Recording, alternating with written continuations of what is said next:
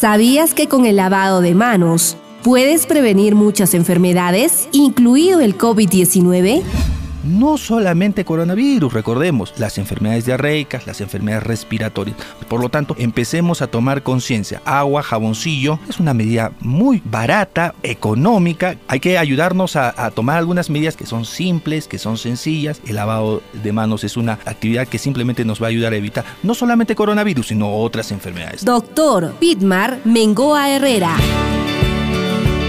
Es un mensaje de la Coordinadora Nacional de Comunicaciones.